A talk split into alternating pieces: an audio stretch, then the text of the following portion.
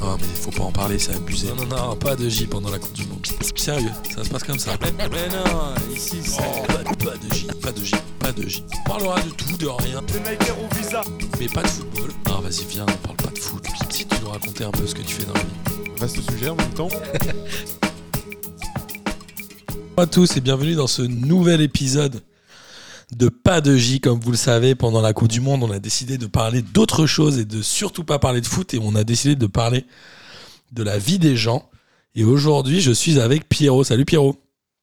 Salut, Comment ça va? Ça va nickel. Ça va nous faire bizarre de pas parler de foot, non? Ouais, je, je suis un peu déçu parce que euh, ça veut dire qu'on va pas parler ni de Patrick Chic ni de Benoît Costi. Non, on va pas parler d'eux. C'est interdit maintenant les références au foot, Pierrot. Euh, comme on boycotte Oh, cette Coupe du Monde, on veut pas en parler dans P2J. euh, on a décidé de vous présenter les gens euh, qui font P2J, qui gravitent autour de P2J ou qui écoutent P2J. Et Pierrot, c'est une voix que vous entendez depuis maintenant bien deux ans et demi, non Pierrot? Bah, j'y réfléchissais tout à l'heure et je crois que c'est ça. Donc deux ans et demi, Pierrot qui est quasiment là toutes les semaines avec moi, qui m'accompagne et qui me sauve les, les miches souvent. Et je suis content qu'on parle de toi. Bah écoute, moi je suis content qu'on parle de choses différentes. Après, je sais pas si ma vie a un intérêt, Bah, mais on pas. va essayer de. On va essayer de la rendre intéressante en tout cas. Ouais, c'est toujours intéressant le, le parcours des gens. Alors, toi, Pierrot, t'as quel âge? Moi j'ai 35 ans. 35 ans. Enfin, je vais avoir 35 ans. Ça dépend quand est-ce que tu diffuses en fait. On va diffuser en novembre. Pourquoi c'est quoi ton anniv C'est quand? Bah en fait, je suis né le 27 novembre. Ok, c'est possible que ça tombe pendant. Ça se trouve, ce sera même le jour même. Donc, on bon va dire- anniversaire, Pierrot. On va dire que j'ai 35 ans. ouais. Et alors, Pierrot, toi, tu es euh, né handicapé. C'est ça. Tu as quelle En fait- forme de handicap?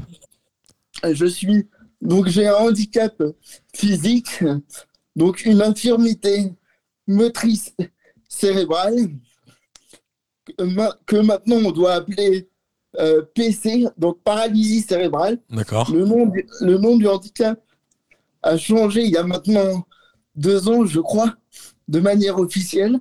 Euh, mais en fait, concrètement, donc euh, moi je préfère dire IMC. Donc mon infirmité motrice cérébrale, elle est là parce que euh, le jour de ma naissance, euh, j'ai manqué euh, d'oxygénation D'accord. euh, donc, du coup, ça a eu pour conséquence de me causer des lésions euh, irréversibles au cerveau. D'accord. Euh, et donc, bah, concrètement, euh, j'ai une quadriplégie spastique, c'est-à-dire une atteinte au niveau des quatre membres D'accord. avec, euh, avec des raideurs euh, musculaires. Donc, tes deux jambes et tes deux bras. Voilà, c'est ça. Mais ton cerveau marche parfaitement bien. On l'entend toutes les semaines dans P2J, évidemment. Bah écoute, je crois. Je crois. Euh, après, moi concrètement, j'ai besoin d'aide du coup Ouais. dans, tout dans tous les gestes de la vie quotidienne. Ouais, c'est ça. Je me demandais un peu euh, ce que c'était ton quotidien, comment ça avait été ton enfance et tout, parce que c'est vrai que les personnes handicapées, on les voit pas tellement dans la sphère publique. Euh, bah, en fait, hmm, on va pas se mentir. Euh, ça va de mieux en mieux quand même. Ok. Normalement, il y a une loi de 2005 euh, qui doit et qui a du mal à rentrer en vigueur, tu vois. Pourtant, on est en 2022. Euh, Mais bon, tout n'est pas encore appliqué comme elle devrait, mais qui est censé nous faciliter l'accès et du coup, euh, ben, faire en sorte qu'on puisse, euh, nous, personnes à mobilité réduite, euh, mieux prendre notre place au sein de la société. Ouais. Mais bon, c'est un vaste combat. Ouais, c'est un truc, un travail de longue haleine et qui est très long, quoi, j'imagine. Oui, oui. Alors, Pierrot, toi, euh, gamin, comment tu, comment, t'étais gamin? Tu allais à l'école normale ou pas? En fait, euh, moi, le premier truc que j'aimerais dire, c'est que euh, je, suis, je suis très heureux de faire ce podcast-là pour cette raison-là. C'est parce que je ne le dis pas souvent à titre personnel, mais j'ai eu la chance pour débuter d'avoir des parents qui ont, euh, été des repères et des piliers Ouais. dans, dans ma vie qui m'ont aidé comme euh, le font chaque parent avec leur enfant. Mais moi, euh, voilà, ils ont dû s'investir Beaucoup plus. plus que la moyenne, notamment en termes de, comment on va dire, manutention et aide physique. Donc voilà, j'ai eu la chance d'avoir des parents qui ont été assez euh, exceptionnels. Bah, on les embrasse. Oui, je les embrasse aussi. Euh, On espère qu'ils vont nous écouter quand même. euh, bah, je vais tout faire pour. déjà, déjà, ils se sont mis au foot en écoutant quelques P2J. Donc, euh, Ils ma ont, foi, ils ont pas dit qu'on disait trop d'âneries, ça va? ça va, ça va. Ça va. Euh, donc toi alors gamin, oui, t'es allé à l'école normale ou pas? En fait, euh, mes, mes parents ont commencé à essayer de me scolariser, de me scolariser en maternelle. Ouais. Euh, au, euh, au début, c'était quelques demi-journées par semaine parce que il faut savoir qu'à l'époque, l'intégration, ça se faisait un peu ben, avec les moyens du bord. C'est-à-dire que c'était vu entre la maîtresse ou le prof Ouais. et, euh, et les parents qui essayaient un peu de trouver des solutions euh, comme ça euh, pour essayer de, de, de dépanner ou de faire un peu, comment on peut dire ça, du bricolage. Ouais. Donc, moi, j'avais la chance d'avoir une école maternelle pas très loin de chez moi, à quelques mètres. Et donc, du coup, la maîtresse a bien voulu au début me prendre euh, quelques demi-journées Ok. par, euh, par semaine.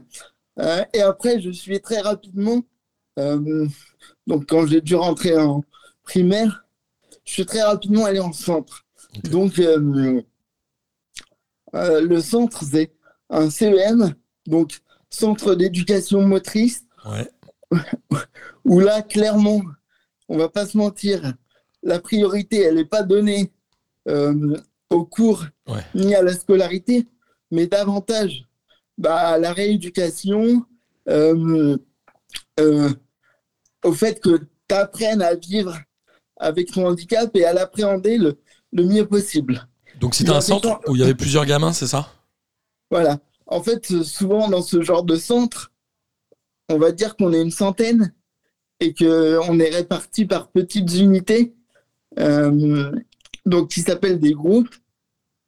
Et puis, euh, du coup, on donne la priorité bah, beaucoup à la kiné, Ouais. euh, à l'ergothérapie, à l'orthophonie, euh, parce que avec le handicap physique, il y a aussi des troubles associés qui peuvent être des troubles visuels, des troubles du langage ou des troubles de, de l'apprentissage. Ouais, c'est Euh, un vrai, un vrai parcours du combattant, évidemment. Et les journées n'ayant que 24 heures, euh, ça, toute nos rééducations se faisaient sur nos temps de cours.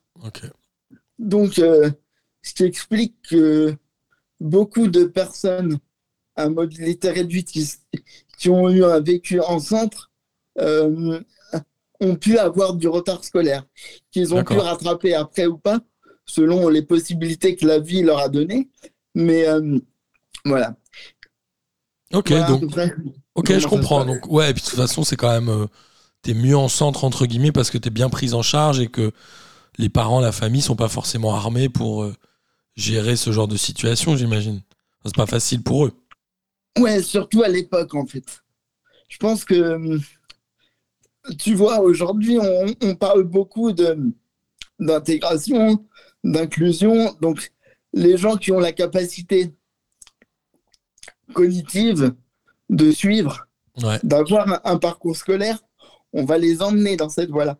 Moi, à l'époque, euh, il y avait très peu de choses qui étaient faites, encore une fois, euh, pour faciliter la scolarité. Donc, euh, on, on m'a très vite orienté vers un centre.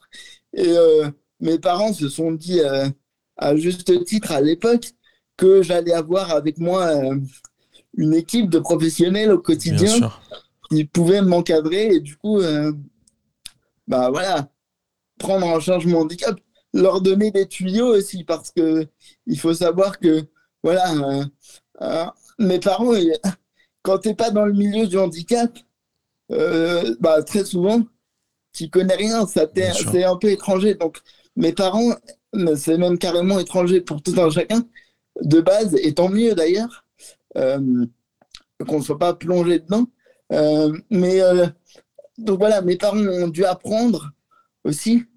Et je pense qu'avoir des gens qui avaient l'habitude, et donc des professionnels vers qui tu peux te tourner C'est quand rassurant. tes parents, c'est voilà, c'est rassurant.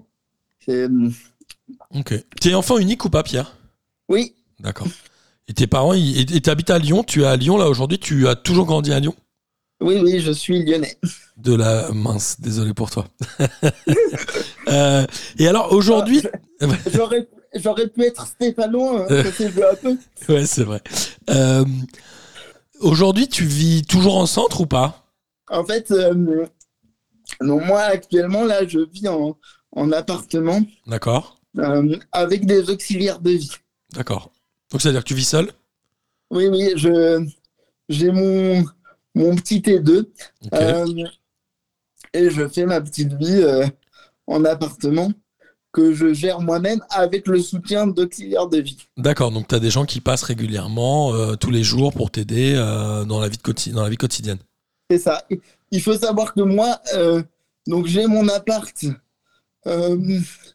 au sein d'un projet pilote D'accord. donc, euh, qui s'appelle, on, on appelle ce dispositif une ULS, donc c'est Unité Logement et Services. Ouais.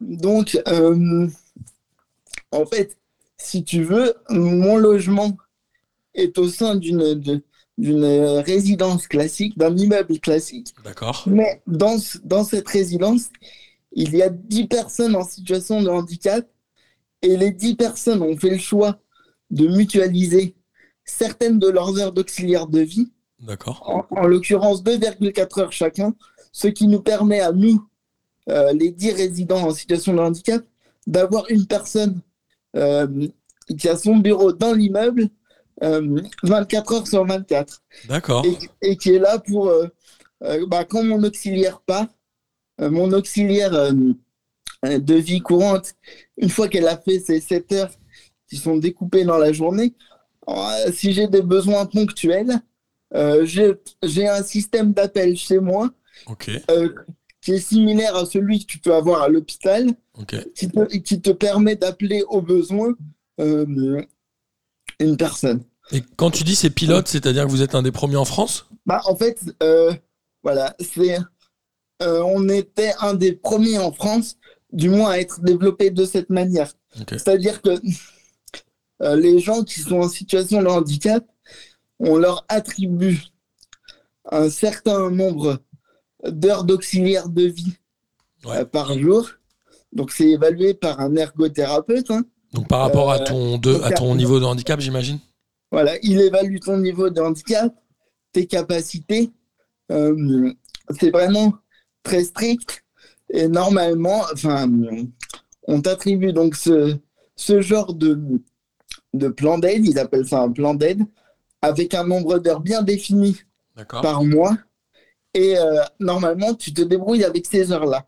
Sauf que bah, nous, on a choisi pour avoir une sécurité 24 heures sur 24 et pour avoir euh, plus d'heures, euh, donc de mutualiser tous ensemble et de donner 2 heures, virgule 4 de d'autres plans d'aide, euh, voilà, pour avoir euh, une sécurité maximale, même en dehors de nos, de nos heures d'auxiliaire de vie individuelles. Donc si je résume, si, euh, si euh, vous avez tous par exemple, on va dire euh, 15 heures de- d'auxiliaire de, vie par jour, euh, vous en prenez que 12 et demi et vous utilisez les deux et demi chacun fois 10, 24 heures pour avoir quelqu'un qui est de garde et qui vous aide dans les ça. besoins ponctuels. Ok, C'est ça, c'est très bien, c'est une très bonne démarche. C'est euh, compliqué de trouver un appart tout seul ou pas et de pas être en centre? Euh, moi, il a fallu que je me batte parce que, en fait, Ouais. quand, quand tu es en centre, euh, les professionnels, à l'époque surtout, maintenant les mœurs sont en train d'évoluer, mais à l'époque surtout, euh, quand tu rentrais pas dans des cases, ben, on te disait, euh, ben, clairement, euh, ta place, elle est au foyer. Bien sûr. Moi, on a, on a clairement dit à mes parents, vous savez, euh, Pierre, ne, misez pas trop dessus parce que on va lui trouver euh, un foyer avec des activités occupationnelles type euh, jardinage, cuisine, et voilà. Mais il faut pas en attendre grand-chose. Et c'est quand c'est un médecin qui dit ça à tes parents, Ouais, bah, du coup, les parents se retrouvent un peu euh, déboussolés, démunis. Bah, ils y croient, enfin, forcément, c'est une voilà. parole un peu d'autorité, entre guillemets. Oui, voilà, on moi, on a quand même dit euh, voilà, que je pourrais jamais apprendre grand-chose, que je serais jamais capable de, de sortir seul, que qu'il faudra toujours quelqu'un pour m'accompagner, que de toute enfin, ils avaient noirci le tableau au possible. Ok. Et ils font ça avec tout le monde, j'imagine? Ah oui, en fait, quand tu rentres dans une institution, c'est un, c'est un peu euh, comme les X-Men, euh, l'école du professeur Xavier, tu vois. T'es, t'es- t'es dans un centre un petit peu en vase clos. Et du coup, euh, je pense que euh, voilà, les gens ont par habitude, euh, je pense, fait des classements dans leur tête rapidement en disant bon bah lui, au vu de ce qu'il nous montre au quotidien, son avenir, ce sera ça. Tu vois, ils, ils choisissent clairement. voilà. Ils ont des idées préconçues, mais au final, quand tu quand tu y réfléchis, surtout à l'époque, ça peut se comprendre. Et puis le, le centre veut toujours se couvrir au maximum parce, parce qu'il y a des lois. et- Enfin, voilà. Il faut savoir que moi, j'étais en internat, donc mes parents n'étaient pas toujours là. Euh, donc euh, à ce moment-là, c'est l'institution qui est responsable de nous. De nous. Donc eux se couvraient au maximum. Et euh, comment c'est la vie dans les centres? C'est bien ou. Comment c'est? C'est un, c'est un loft story à 200 personnes. C'est-à-dire. Mais euh, en fait, c'est euh, bah en fait Vous aviez on- chacun votre chambre quand même euh, bah ça dépend. Ok. Au début, étant étant plus jeune, on était dans des dortoirs par 6, je crois. Donc c'est Ok, pas mal. euh, un, dor- un dortoir garçon, un dortoir un dortoir fille. Ouais. bien sûr. hein. Donc, ça, ça, ça- ça forge aussi de belles amitiés. Ouais. Euh, il faut savoir que dans ce type de centre, c'est tout handicap euh, euh, confondu. Enfin, sauf euh, peut-être les pathologies euh, plus euh, psychiatriques euh, qui, qui, av- qui ont leur, euh, leur euh, centre dédié. Mais quand tu as un handicap physique, euh, enfin, du moins, moi, ceux que j'ai confrontés, c'était tout handicap confondu. Donc, tu avais des myopathes, tu avais des. Enfin, tu avais, de- de tout. D'accord. Donc ça fait un, euh, quelque chose d'assez d'assez génial. Et, euh, tu rencontres plein de gens différents avec des, des vécus différents. Euh, et puis, tu vis surtout avec eux C'est 24 Euh, sur 24. une bonne partie de ta vie. Donc, les soirées, tu les fais avec eux. Enfin, voilà, tu fais tout avec euh, ces personnes la semaine. Après, y a- donc on est par unité, par groupe. Et ces groupes sont gérés par des éducateurs. Ouais. Et donc, du coup, voilà comment ça se passe. Euh, mais globalement, on passait énormément de temps ensemble. Donc tu as une vie sociale assez, euh, assez riche quand même. Euh, bah, maintenant, oui. Mais en fait, quand tu vis que en centre, parce que euh, moi, j'ai fait le, le choix de sortir Ouais. euh, de, de ce centre, parce que quand tu, mais quand tu vis en centre, tu, tu peux y entrer à, à 20 ans et en sortir à 60 sans jamais avoir vu autre chose. Si c'est ton... Enfin, il y en a qui sont Bien limite euh, euh, arrivés en centre à 3 ans et qui vont y mourir. Ouais, bien sûr. Bien sûr. Voilà. Je comprends. Mais toi, dans le degré de handicap, t'es, euh, t'as besoin de beaucoup de matériel et tout? En fait, moi, donc, je suis handicap, un handicapé pardon, à plus de 80%. D'accord. Donc, euh, moi, j'ai un, lève-personne. Donc, euh, Sur ton lit? euh, pardon. C'est quand a- a- allongé sur ton lit, c'est ça? T'as un truc En, fait, si tu veux, tu as une sangle Ouais. qui te prend et en gros, on te lève avec un, Un un, harnais pa- ou un truc un comme ça palan Ouais. Et ça permet aux gens de ne, de ne pas te porter en fait. Oui. Bon, là, je t'ai fait, je t'ai schématisé le truc, mais en gros, c'est ça. Euh, Surtout que les trucs P2J, tu les commandes en XL. hein. Donc les pauvres, s'ils te portent, ils vont être fatigués.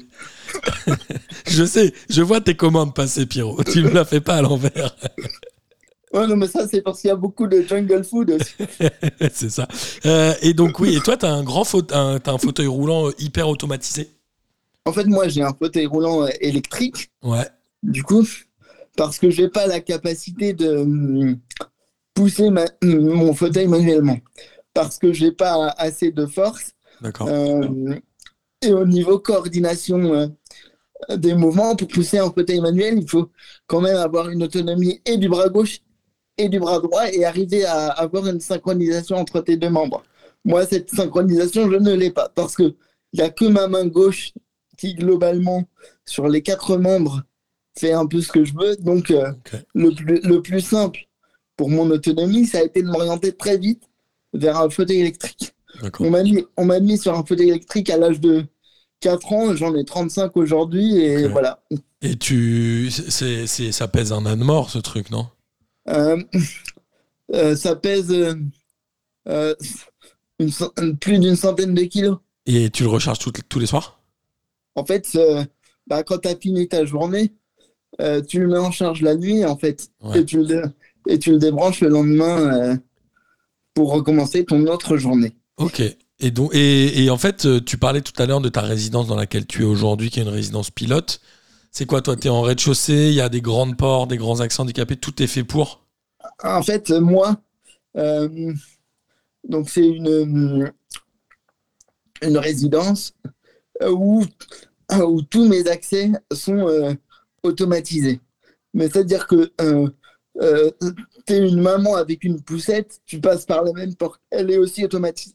Donc moi, j'ai dans mon logement à moi, ce qui est particulier, c'est que tout, tout est domotisé.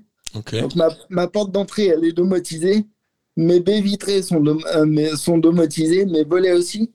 Et moi, j'ai fait le choix d'installer un contrôle vocal. Ah, C'est-à-dire que je contrôle tout mon, tout mon logement, notamment avec euh, Google Home, en fait. Ok. Et si pendant, Et je- les- si pendant l'émission je t'énerve et que tu dis ferme là, ça va fermer tes rideaux? Bah, Il y a des Ouais. chances. il y a des commandes spécifiques, mais euh, je me suis toujours étonné qu'il n'ait pour l'instant jamais eu un OK Google, qui- enfin, Fais attention Mais- là. mes Google Home qui se soit activés. Euh, Pendant un P2J ou un truc comme ça, non? Voilà.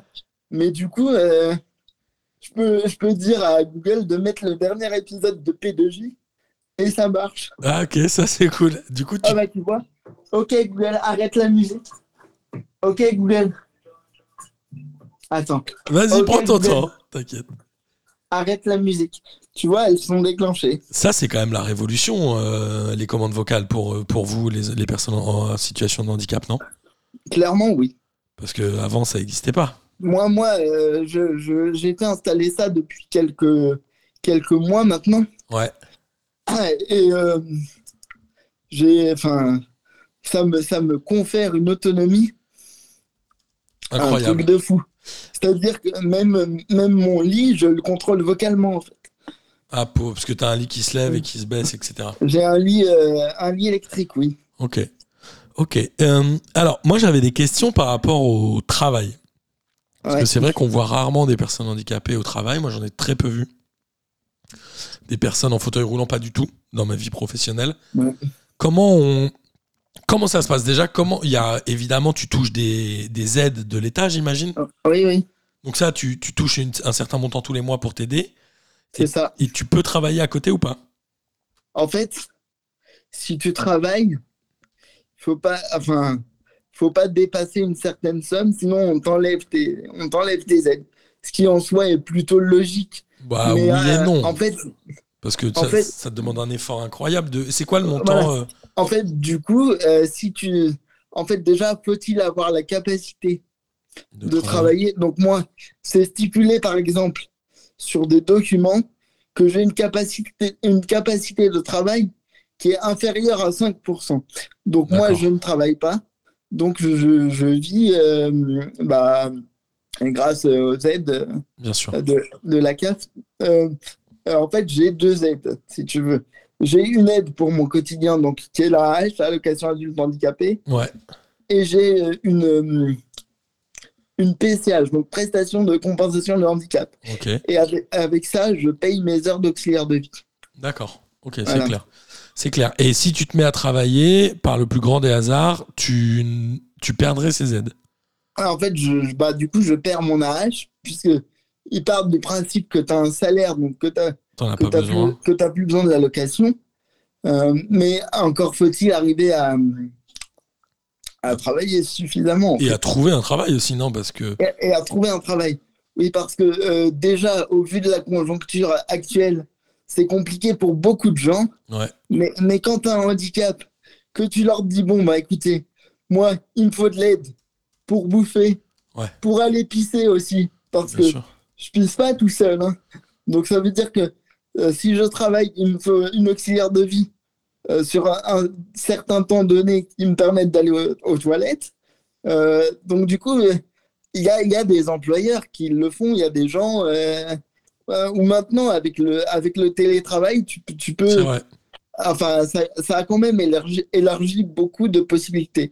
Euh, moi, au niveau... euh, le truc, c'est que quand tu travailles, on va pas se mentir, la société d'aujourd'hui exige de toi un certain rendement. Ouais.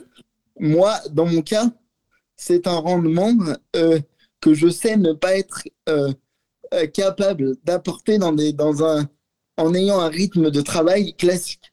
Euh, donc, vu que moi, euh, regarder la télé et d'Eric l'après-midi, c'est pas mon truc, tu vois, euh, je, je me suis orienté bah, vers le bénévolat. Et donc, du coup, je ne travaille pas, mais je suis très actif dans le milieu bénévole, notamment autour de la sensibilisation euh, liée au handicap, euh, de la formation aussi. Donc, c'est-à-dire, je forme des gens dans les écoles, euh, les assistantes sociales, je fais aussi de la, la, la paire et danse. Donc, j'aide les, les jeunes qui voudraient se lancer, aller en appartement.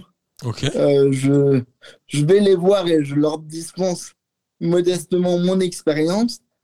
Euh, voilà. Et tu fais comment? Tu vas sur place souvent ou ça se fait en visio?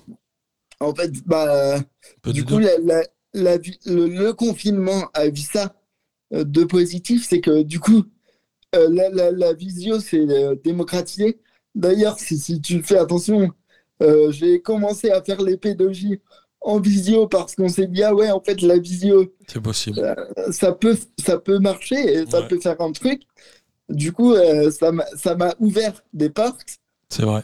Mais globalement, moi, il faut savoir que euh, je- j'ai toujours eu un tempérament assez euh, à vouloir mon autonomie. Ouais. Hum, Je suis très attaché à mon, à mon pouvoir d'agir, à ma capacité de choix. Et du coup, euh, ben, moi, je, euh, j'ai j'ai une vie active. Enfin, c'est pas parce que des choses me sont proposées en visio que je ne me déplace pas. Enfin, je veux dire, me déplacer en ville, malgré mon handicap, euh, contrairement à ce qui a été dit en institution, ne me pose aucun problème aujourd'hui. D'accord. Aujourd'hui, toi, quand tu sors euh, à Lyon, tu sens. Enfin, ça va, il n'y a pas de galère dans les trottoirs, les machins, parce qu'à Paris, je sais pas comment on fait. Alors, alors si, bien sûr que euh, Tout n'est pas prévu, quoi.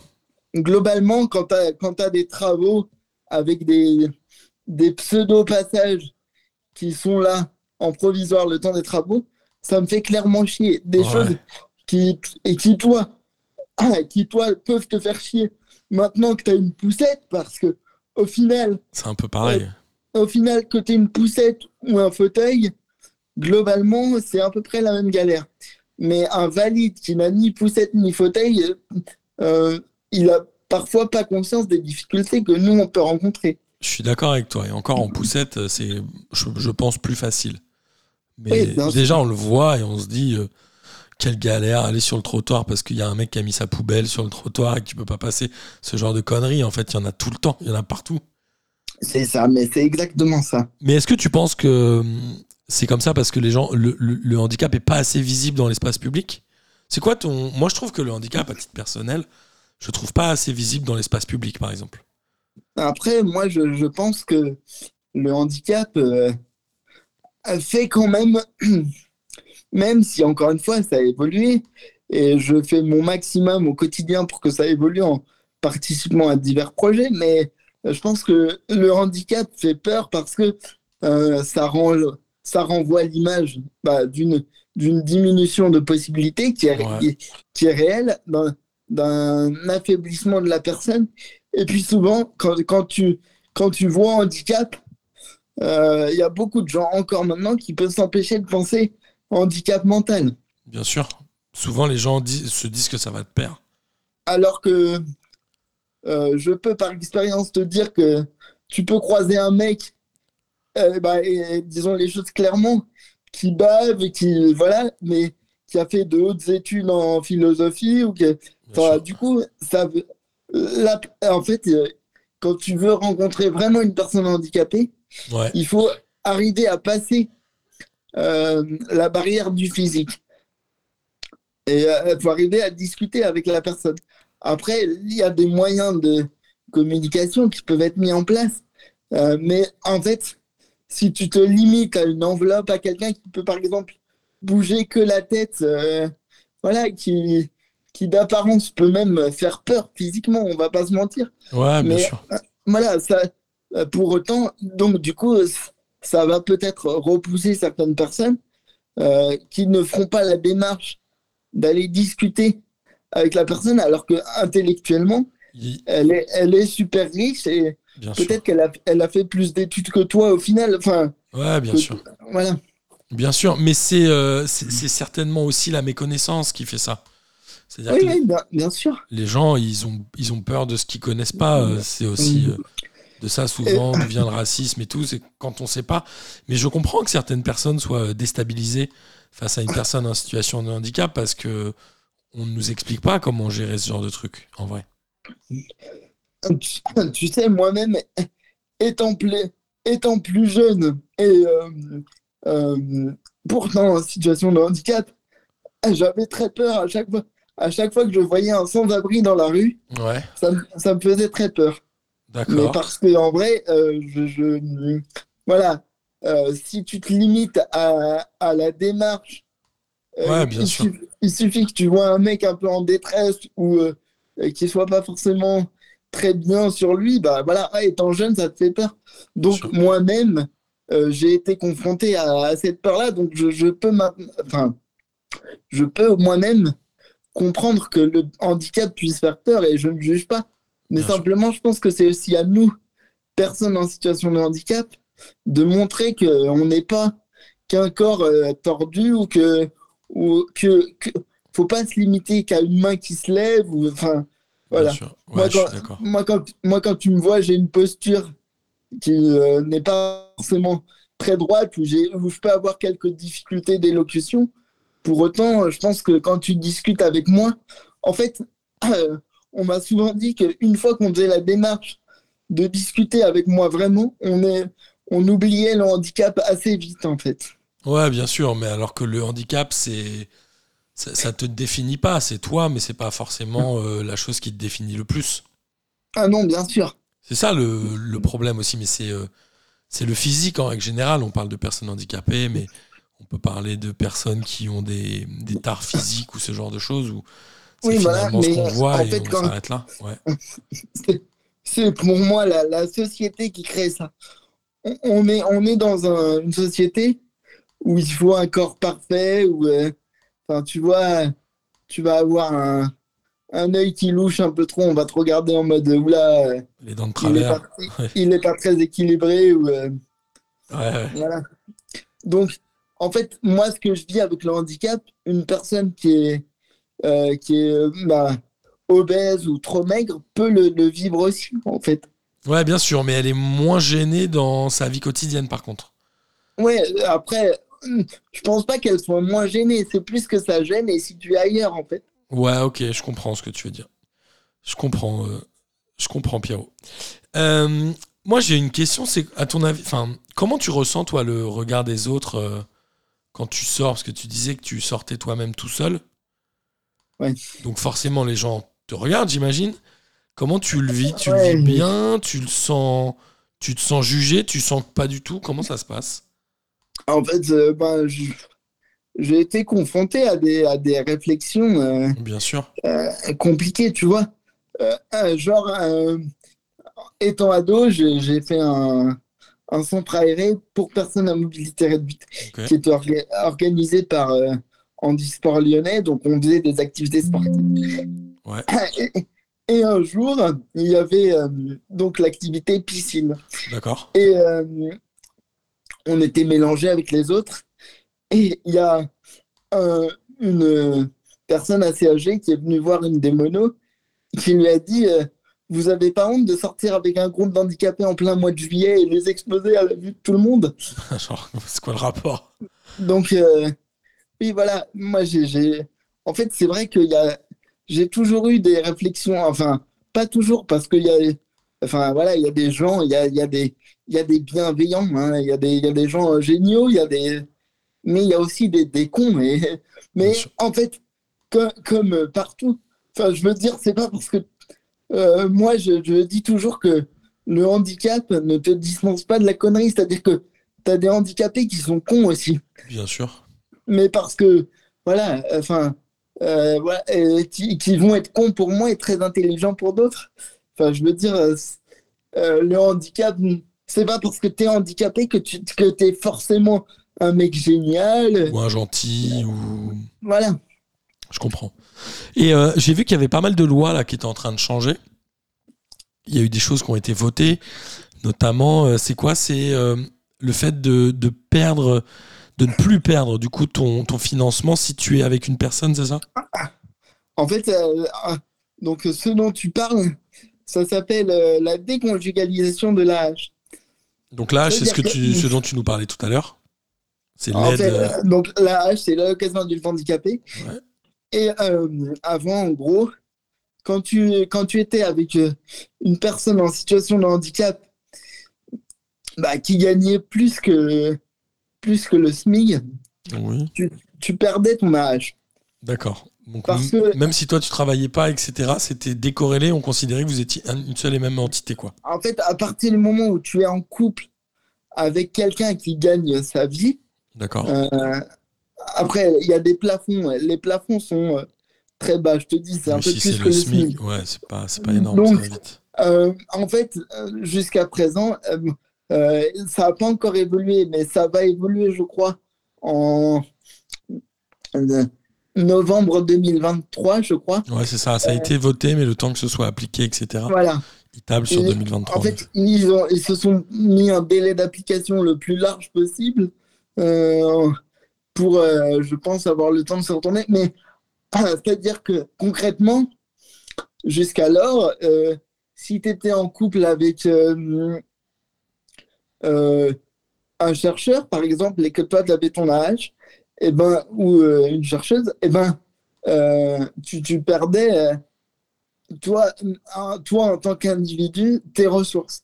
Donc, de fait, c'était ta conjointe ou ton conjoint qui devait, qui devait t'assumer. Qui devait subvenir à tes besoins. Oui, c'est complètement débile, c'était complètement décorrélé de Ah. la réalité de ce qui se passe, quoi. Donc, ça veut dire que tu voulais faire un cadeau à ta meuf, tu étais là en mode chérie, tu peux me donner un peu d'argent euh, Pour que je Je voudrais te faire un cadeau pour la Saint-Valentin. Enfin, tu vois, Ouais, c'est bien. c'est. euh, puis même au niveau, en termes de, de dignité humaine, Ouais, c'est ça, surtout. euh, et puis sans compter que ça peut, ça peut créer des problèmes dans le couple, en fait. Bien sûr. Enfin, euh, déjà, en fait, déjà, euh, je pense que pour arriver à, à, à faire ta place au sein d'un couple mixte, donc euh, valide et handicapé, il faut que, je pense, euh, soit la personne qui est valide soit très ouverte d'esprit, ce qui, ce qui heureusement se produit, Bien ou sûr, soit que la, la, la personne en situation de handicap ait un charisme qui lui permette de s'imposer. Mais si en plus tu lui enlèves toutes, euh, toutes ses ressources, ouais. donc qui dit toutes ses ressources dit euh, euh, lui enlever toute possibilité de contribuer au bien-être du foyer et de participer de manière euh, bah, citoyenne Mm. euh, voilà, à, à, à- à la vie de son foyer, donc à la vie de son couple quelque part, de, de participer à l'effort financier pour ce. Ça veut dire que aussi on t'enlève toutes tes APL et tout. hein. Ouais, c'est dingue. Mais ça, heureusement, ça, ça va changer. Oui, voilà, mais c'est c'était un combat qui a été mené. euh, Il y a d'autres choses un peu, euh, un peu lunaires comme ça qui existent. Non, moi j'avais entendu, j'ai entendu ça à la radio il y a pas tellement longtemps. C'était sur France Inter, une émission sur le handicap. Il racontait, c'était sur la trisomie 21 parce qu'il racontait comment ça avait été découvert, etc. Et il disait qu'aujourd'hui, une personne euh, trisomique doit redéclarer tous les ans à la Sécu qu'elle est trisomique. C'est ça, non? T'es obligé de Ouais, redéclarer bah ton oui. handicap tous les ans? C'est ça, mais en fait, moi, euh, oui, c'est vrai pour la trisomie, mais c'est vrai pour euh, plein de, de handicaps. Donc vois. toi, tous les ans, tu dois dire je suis encore IMC, comme si ça allait se régler du jour au lendemain. En, en fait, euh, plus maintenant, mais jusqu'à il y a trois ans, euh, on, va, non, on va dire il y a deux ans que j'ai refait mes papiers, et il y a deux ans que ça, mon âge, par exemple, sauf changement de situation, c'est-à-dire si je décide de travailler ou euh, Ouais. si je trouve une offre d'emploi où là je dois le déclarer et où je perds mes droits, ce qui est, ce qui est au final logique, euh, eh bien, euh, je- avant, je devais tous les cinq ans leur dire attention, je ne peux toujours pas travailler et je suis toujours en situation de handicap. Donc, il me faut une carte de stationnement, une carte euh, de, de, qui stipule que je suis à mobilité réduite. Oui, comme si Voilà. en 5 ans, ça allait changer. Donc c'était un peu compliqué. Euh, et là, ils, ils ont passé la plupart de mes droits à, à vie. Donc c'est- veut D'accord. si je ne signale pas de changement, euh, mon handicap euh, est reconnu à vie. Mais bien sûr que euh, il, faut, il faut refaire des dossiers, il faut euh, euh, faire fou. des réévaluations. Mais euh, après, on est en France et en France, on aime bien les papiers. On aime bien l'administratif, ouais. Ouais, puis euh, en, en termes d'écologie, on doit se dire qu'on a assez d'arbres, donc on peut faire assez de feuilles. Donc allez-y, on va, on va leur envoyer des formulaires. euh, Non, c'est top. Ouais, c'est bien. c'est pratique. Et euh, comment ça se passe d'un point de vue euh, sentimental quand on est handicapé? En fait, euh, ce qui se passe, c'est S'il y a que... des questions qui te gênent, tu me dis, on les, on, on les fait pas. hein. Oh, absolument pas. Tu me dis. Absolument pas. J'ai j'ai aucun problème avec ces questions-là. Euh, c'est vrai que euh, moi, euh, bah, il faut savoir que quand tu es handicapé, que tu sois handicapé ou pas en termes de, de, désir, d'envie, on a tous, à, peu de choses près, sauf des, des variantes qui peuvent exister, mais on, a tous les mêmes envies. Sauf que, bah, voilà, en étant en fauteuil, sauf à avoir un bagou de dingue et euh, avoir un pouvoir de séduction de ouf, ce, ce qui, ce qui n'est pas mon cas. hein. Sauf si tu Si discutes du charme, Pierrot. il faut, il faut euh, encore, euh, je te dis, passer la barrière du handicap. Mais euh, en termes de, de, de rencontres, Ouais. c'est compliqué. En fait, euh, moi, j'ai j'ai eu des histoires d'amour. Et c'est vrai que j'ai eu cette chance-là, euh, dont certaines qui ont, qui ont duré, mais euh, qui. euh, voilà, je, je veux dire que, parce qu'encore une fois, moi, je sors et que j'ai rencontré pas mal de monde. Après, j'ai rencontré beaucoup de. Les, les, les histoires d'amour que j'ai eues, c'était. exclusivement des personnes en situation de handicap, en fait. D'accord. Que tu rencontrais par le centre ou autre. Voilà, c'est ça. Par, par le centre ou. euh, euh, euh, ouais, hein, ou parce que, par exemple, quand tu vas à un concert, t'es assis avec quel. Enfin, t'es côté regroupé de. avec les autres handicapés, donc tu peux. Voilà. Mais euh, oui, c'est parce que je me suis dit jusqu'à il y a très peu de temps que c'était plus facile de comprendre le handicap quand grand toi-même tu étais en situation de handicap. Justement, les loisirs, on en parlait euh, tout à l'heure, la dernière fois, euh, pas plus tard que la semaine dernière. Tu as voulu aller à Lyon voir un match des féminines de Lyon avec, euh, notre ami Mathieu qu'on embrasse et qui était au pas de J juste avant le tien, donc le cinquième. Et tu n'as pas pu y aller. Aujourd'hui, comment ça se passe pour les loisirs? C'est plutôt flex. Tu peux y aller ou pas? En fait, euh, ben, tu vois, moi, une, une des premières questions que je me pose, après, ça dépend le, le type de loisir que tu veux. Mais par exemple, par exemple, moi, je veux aller au resto avec un, un pote ou une copine. Une, une des premières questions que je vais me poser, c'est Ah ouais, alors attends, on choisit ce resto-là, mais est-ce qu'il est accessible? Ouais, bien sûr. Tu vois, enfin, je veux dire, parce Donc t'appelles, t'appelles et les mecs te disent euh, oui ou non. ben ouais, Ok. Et, et, et oui, en fait, t'es obligé de tout anticiper. ah ben, en fait, quand tu es en situation de handicap, tu dois avoir une, capacité d'anticipation euh, qui est assez, assez folle. C'est-à-dire que moi, par exemple, euh, bah, quelqu'un quelqu'un passe ou me dit, tiens, tel jour, on va faire tel truc. Moi, je suis obligé, euh, minimum 48 heures avant, d'anticiper, ne serait-ce que pour annuler ou, ou adapter mon, mon heure d'auxiliaire de vie, en fait.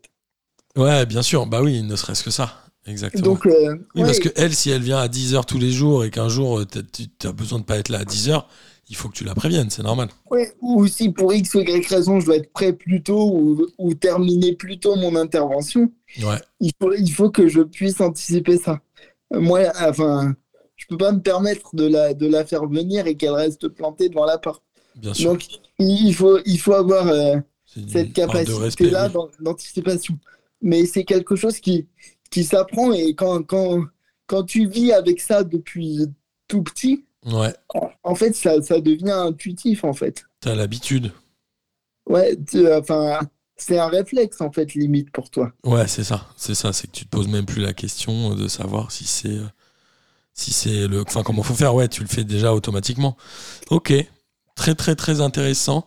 Euh, et toi, tu as déjà eu euh, des relations du coup avec des personnes mais plutôt handicapées comme tu le disais déjà? Ouais, ouais, ouais. OK. Oui. Mais après, voilà, euh, ça reste. euh, tu vois, aujourd'hui, ça c'est. Toutes mes histoires se sont. Enfin, ma dernière histoire s'est terminée il y a maintenant deux ans. Et bah, maintenant, c'est c'est compliqué de repartir, euh, de, de reconstruire quelque Ouais. chose. Ouais, peut-être peut-être plus que quelqu'un qui se dit allez je vais je vais euh, aller sur un site de rencontre euh, tu vois j'ai essayé T'as essayé les sites? Ouais. J'ai essayé un, un- un site de rencontre il n'y a pas si longtemps et, et j'ai j'ai eu une une meuf qui me dit euh, elle, elle m'accote comme ça en disant je peux faire de toi euh, ma priorité euh, voilà donc je, je suis allé voir son profil Ouais. et, et en fait, c'était, c'était marqué euh, étudiante à Kinshasa, alors que j'ai très vite dit que euh, j'étais en situation de handicap, que j'étais basé à Lyon, que je voulais rencontrer Ouais, des gens sûr. sérieux. Donc, sur les sites de rencontres, moi, on va.